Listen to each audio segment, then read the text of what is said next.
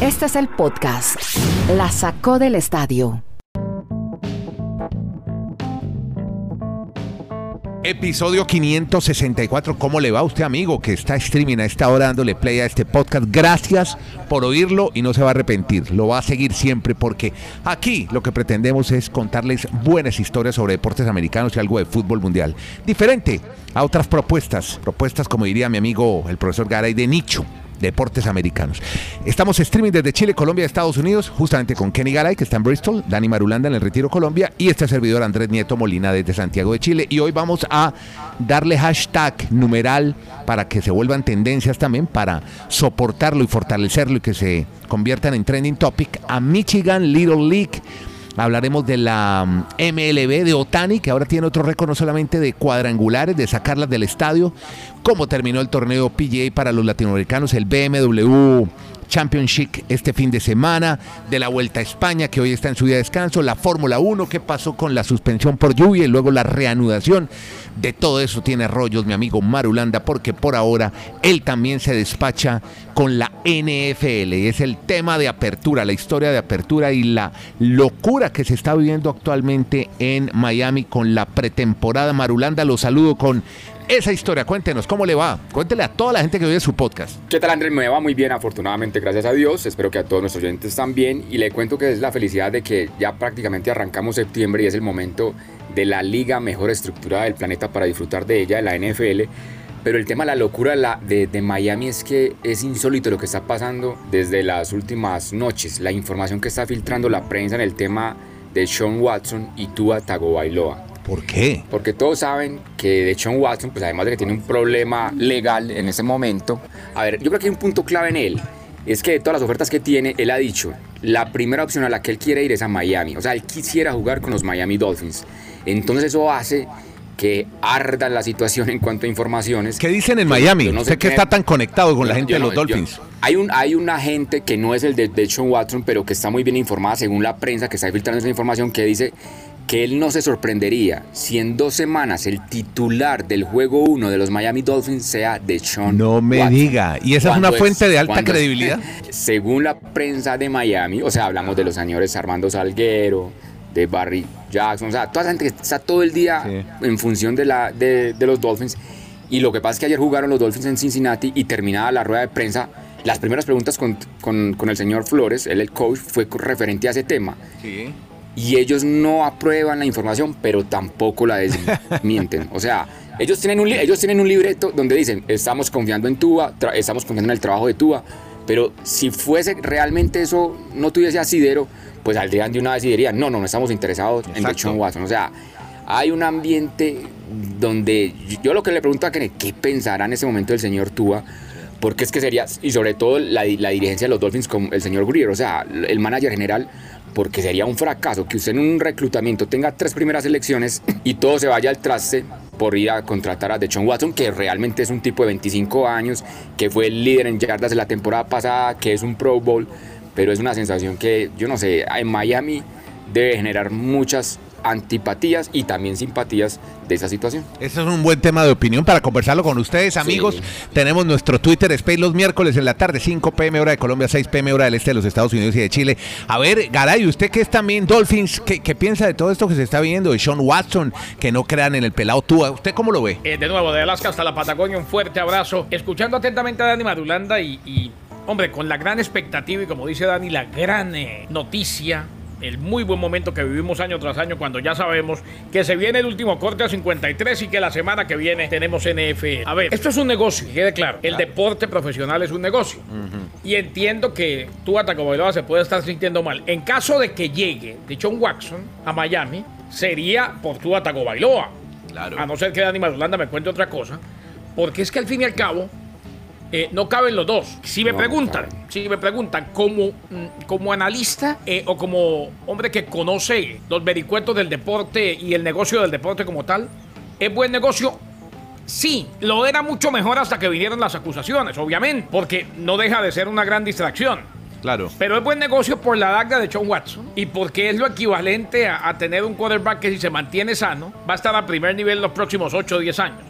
Eso lo primero. O sea, buen negocio sí es. Tendría que salir Tua Tagovailoa indiscutiblemente. ¿Qué pienso yo o qué haría yo estando en los Dolphins?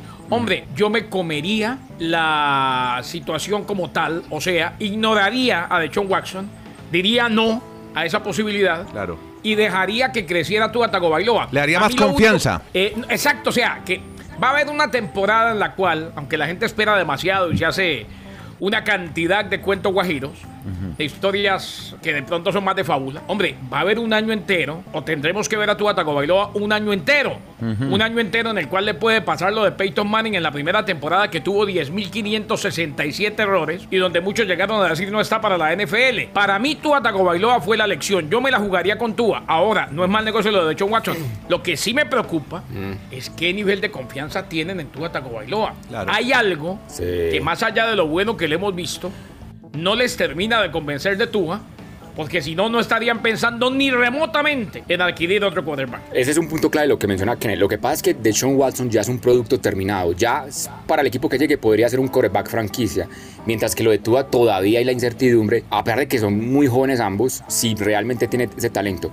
Pero el otro detalle, Kenneth, lo que pasa es que yo creo que la gente de Deshaun Watson está presionando que hagan el cambio ya, antes de que la NFL haga las investigaciones y ahí sería un tema más complicado para el equipo que adquiera de Deshaun Watson, porque Claro. él obviamente todavía no está sancionado, no ha sido ni siquiera multado por todo ese tema de abuso sexual que se le está condenando, o no condenando, sino las Pero igual tiene un asuntico pendiente en una corte, ¿no? Hay que ver qué dice el juez. Por eso, yo que creería cuál sería el panorama perfecto para los Dolphins. Que a Deshaun Watson lo sancionaran todo este año.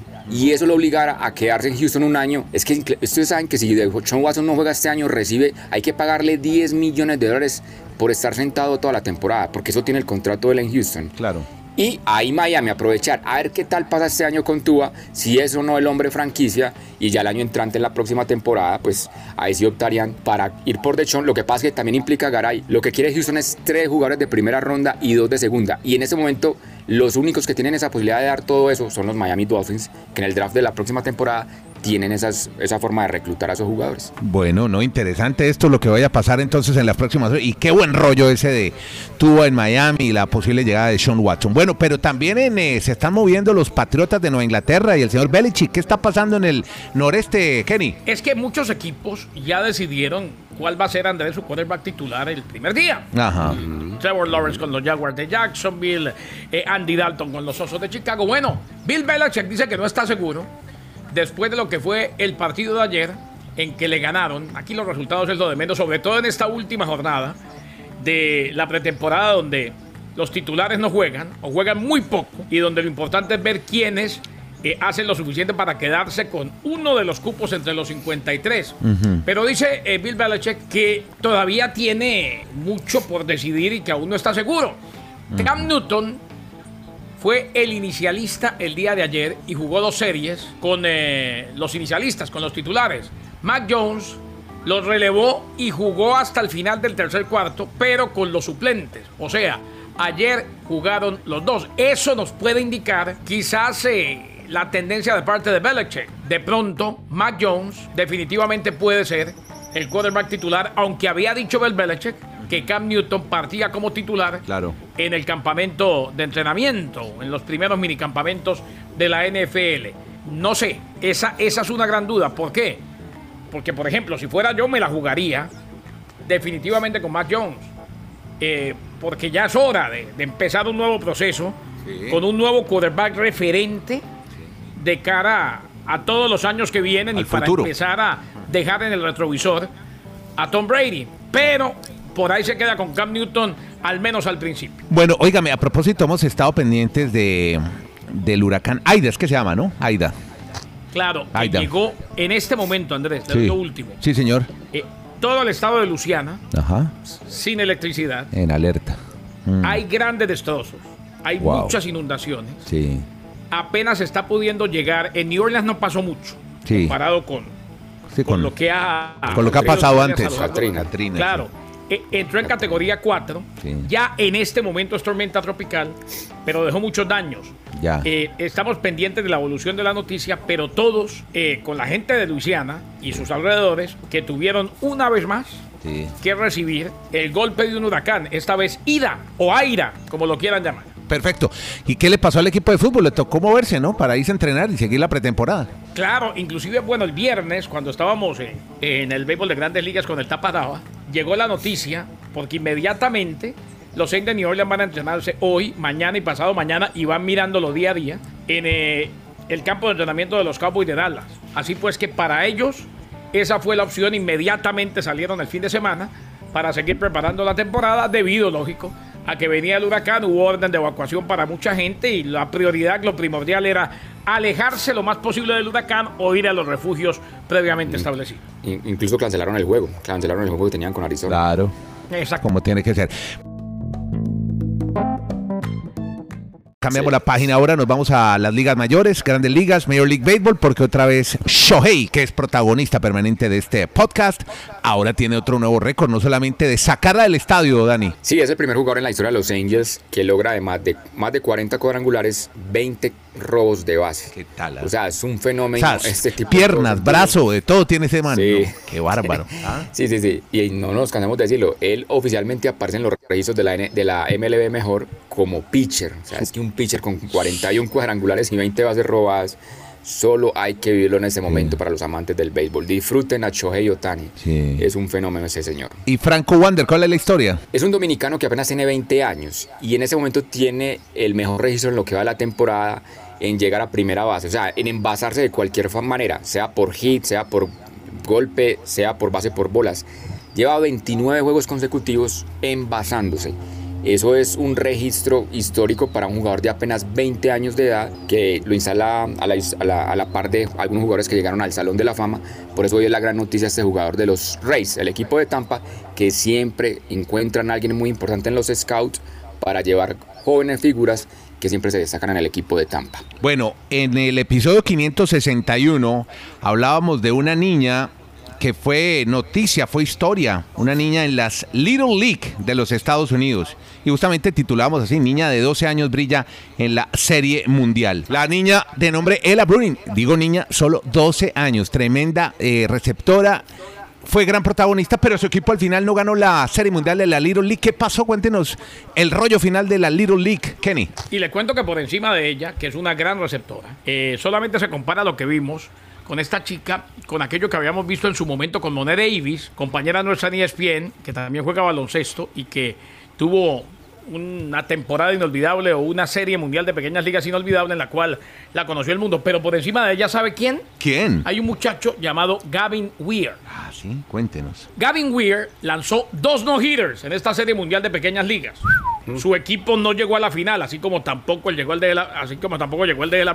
Juega para South Dakota y en total, ojo al dato, Marulo, desde los clasificatorios o desde los distritales, antes de llegar a la Serie Mundial, que también hace parte de, o sea, antes de la etapa de Williams, porque también hace parte de la Serie Mundial de Pequeñas Ligas, lanzó cuatro. O sea, en total fueron cuatro juegos sin hits que lanzó Qué este bárbaro, muchacho. Qué bárbaro. No. ¿Quién lo, ¿Qué Eh, equipo lo ahora- ya firmado? ¿Qué, equipo de Grande No, Liga ya lo habrá firmado? Y- Mm. no, y además batea. No. O sea, de- Qué en, en Williamsport, lo, es que en, bueno, en pequeñas ligas se batea y se lanza. Otani. Exacto, eso decían en Williamsport. Estamos viendo quizás el nuevo Otani estadounidense de South Dakota. Ojo con él, a ver hasta dónde llega. Sí. Porque es un proceso. Sí. Pasa que en pequeñas ligas, sí, Andrés, hay que batear y hay que lanzar. Eso sí, que No, no hay otra. Y acuérdense que todavía, como lo es también a nivel universitario, son bates de metal. Bueno. Los bates pasan a ser de madera solamente en grandes ligas, ni siquiera a nivel universitario. Eh, Jackson Surman en la final fue precisamente Michigan el que le ganó a Ohio. Jackson Surma impulsó cuatro carreras y Van Bell ponchó a ocho, victoria 5 a 2. Con lo cual entonces fue el triunfo para Michigan que se lleva la Serie Mundial de las Pequeñas Ligas. A ver qué pasa de aquí en adelante. Recordemos que este año no hubo participación internacional debido al COVID-19. Claro. Generalmente a la final llegan el campeón de... Se hacen, haga de cuenta, dos conferencias. Llegan el campeón de la conferencia Estados Unidos contra el campeón internacional. Esta vez tocó con todos los locales. Mire, ya que usted habla de muchachos, de jóvenes que se destacan en el deporte, déjeme decirle, y me da usted para hablar del US Open, que mientras usted oye este podcast ya están comenzando los primeros juegos, día uno, el torneo de tenis en Flushing Meadows. Hay un dato buenísimo que vi en la cuenta de Twitter de Match Tennis, nuestros amigos de tenis en Colombia, que dicen que 15 hombres y 6 mujeres con títulos universitarios juegan el abierto de los Estados Unidos. Mire que sí se puede ser compatible el estudio con el deporte a alto nivel, ¿no? Así como decir que Lina Esvitolina llega como una de las favoritas, aparte Naomi Osaka por el lado de las mujeres, ni hablar de Noli, que mañana tiene un juego contra Sam Querrey, a quien ya Querrey le ganó en Wimbledon 2016 en tercera ronda, ojo a eso, ¿no? Y le ha ganado ya todos top 10. Es una torre que mide 1.98, solo servicio, ¿no? El señor Querrey. Pendientes también, como siempre, que Dani Marulanda María Camila Osorio, de los doblistas que Cabal y Farah, que se estrenan con unos polacos. Pero usted tiene historias del PGA de golf, el BMW Championship, y creo que, hombre, no son buenas para Colombia. Para Colombia no, porque no ha logrado el objetivo Sebastián Muñoz de meterse entre los 30 mejores de la temporada. O sea, no va a estar en el torneo final este fin de semana en Georgia, donde se juega con los mejores 30 de la temporada. Tampoco lo pudo hacer Emiliano Grillo, el argentino, ni Jonathan Vegas, el venezolano, ni Carlos Ortiz, el mexicano. O sea, solo dos latinos estarán en el último torneo de la temporada y son Joaquín Niman, el chileno, y Abraham Mancer, el mexicano, que incluso ya habían llegado a ese torneo clasificados allí. O sea, ese por, por el lado latinoamericano. Pero la, la gran historia del torneo fue la gran final que se dio entre Patrick Cantley y Bryson de Chambó. Ustedes saben que de Chambó se está volviendo en un fenómeno mediático. De, de amado, sí, amado u odiado. Sí. O sea, la gente estaba al filo de la butaca, como dicen los amigos mexicanos, viendo ese playoff entre los dos. Sí porque muchos decían ojalá gane y otros ojalá pierda, pues por todo lo que claro. ha contado las historias. Genera odios y amores. Ese muchacho. Ajá. Exactamente. Pues lamentablemente para él perdió en el último hoyo ya de desempate con Patrick Cantley, que se corona entonces ganador de este BMW Championship y se va toda la parafernalia y toda la historia del PGA Tour esta semana, reiteramos, a Georgia, donde termina la temporada con el gran torneo final y los 30 mejores golfistas del año. A propósito, ayer pasé cerca a la casa de Niman, Talagante, del talagantino Joaquín sí. Niman. Bueno, mire, eh, hablemos de la Vuelta a España, hombre, que hoy están de descanso, pero hay una... Está pasando algo. Primero, se quejan de muchos kilómetros, de cansancio, de etapas sosas y aburridas, y hay una sorpresa, un noruego que nadie, todavía no, no pierde la camiseta roja. La, el, el noruego se llama Elkin.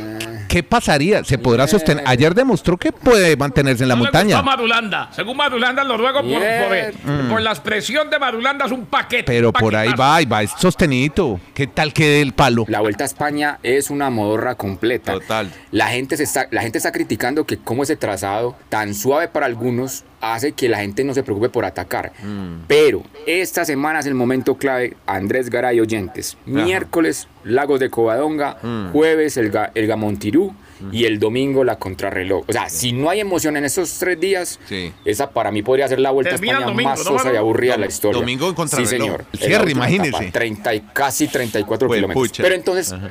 a raíz de esa modorra en la que se va la vuelta a España, pues ese noruego de apellido Eikin, él dice, sería algo surrealista si yo llego a ganar esta vuelta a España. Ya, nunca me imaginé tener el mayor, el mayor rojo, o sea, el del líder. Llevo seis días liderando la vuelta.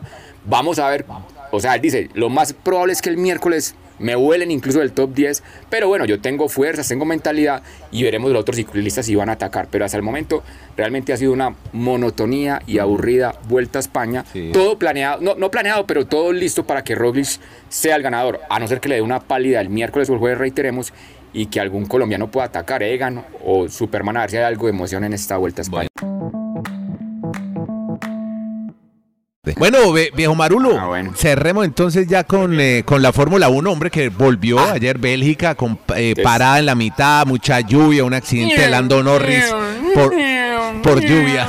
Aquí sí, Oiga, ponga- ¿qué tal el aquí sí pongámonos con emoción, emoción, emoción, emoción. Ahora sí emocionamos con la Fórmula 1. Oiga, pobrecito los aficionados de la, de la Fórmula 1 en Bélgica. Ajá. Se fueron todos emocionados a ver el Gran Premio de Bélgica y comenzó la lluvia. Se mojaron todos. Entonces, Ajá. salieron, salieron los carros a pits, dieron 25 minutos de espera, volvió la lluvia, los volvieron a meter en bandera roja. No. Una hora más de espera, lo mismo, dos horas, seguían mojándose, tres horas. Entonces la- los directivos de la Fórmula 1 dijeron, bueno, arranquen a ver qué pasa. Solo pudieron dar dos vueltas y eso duró el Gran Premio de Bélgica al punto que pilotos como Hamilton están manifestando en sus redes sociales. Hombre, deben devolver el dinero a todos los aficionados que fue- asistieron el día anterior Claro. al Gran Premio de Bélgica o por lo menos que la próxima temporada todos los que pagaron el boleto entren de manera gratuita porque realmente no hubo ningún espectáculo. Es más, el reglamento dio que el puntaje para los pilotos que terminaron en, en el orden, obviamente en solo dos, dos vueltas, Sí. fue la mitad de, de- de la premiación. O sea, en vez de dar 25 puntos al Ah, ganador a Verstappen, le dieron 12 y medio y así sucesivamente, todo por mitades, porque realmente unir a la Fórmula 1 a, hacer do- a ver solo dos vueltas de competencia, Claro. pues fue lamentable lo que Pero yo creo que la gente, y los creo que se sí. pusieron en alerta con el accidente que hubo en las, en las clasificatorias con Lando Norris. Si no, yo creo que si no, No, pasa es ese que- accidente, no, está- no hubieran tenido tanta precaución el día de la competencia. No, pero es que la lluvia fue impresionante, Andrés. Yo creo que sería inhumano, o Ah, sea, ok. no, no, no, incoherente, incoherente poner. Pero ayudó lo de Norris, la el accidente de pilotos. Norris influyó. Sí, también, Ah, también, sí, también. Pero es que la lluvia sí fue mortal en Bélgica. Usted no ve, vea los memes que hay en ese momento. Sí, claro. De, de, de- de No- Bélgica. no se podía correr. Y, no, y decían, ¿por qué no lo dejan para este lunes? Lo que pasa es que como vuelve la Fórmula 1 el domingo, ellos Claro. decían, en el calendario no nos da ma- a ma- ma- la manera para acomodarla al No. día siguiente, porque nos vamos todos para eh, los Países Bajos a competir la siguiente prueba de la Fórmula 1. Una agenda, Antes de irnos. una agenda más antes apretada que la de Kenneth Garay. Sí, cuente, Kenny. Antes de irnos, eh, simplemente para ratificar el hecho de que estoy cada vez más metido en los Paralímpicos Ah, bien. y que el de Bucaramanga, el de mi tierra, Sí, uno de tantos Crispín. atletas paralímpicos maravillosos que tiene Santander, Nelson Crispín, Sí. otra medalla. Qué bueno, Ya hombre. tiene de oro, de plata y de bronce el nadador. Tres medallas con la de hoy. Gracias a todos compañeros, a ustedes colegas, a Kenny Garay que está en Bristol, Dani Marulanda en el retiro, Andrés Nieto desde Santiago de Chile. Gracias por acompañarnos. Si a usted le gusta este podcast, compártalo. Estamos en todas las plataformas, Spreaker, Spotify. Estamos, les recomiendo una muy buena Anchor Garay para que entre también por ahí. Y eh, usted puede seguir este podcast que le cuenta historias de deportes americanos, de fútbol mundial, 20 minuticos diarios. Gracias por darle play, por estar ahí. El miércoles nos encontramos con ustedes para interactuar en nuestro espacio en Twitter a las 5 de la tarde Colombia, 6 de la tarde hora del este de los Estados Unidos y Chile. Gracias a todos.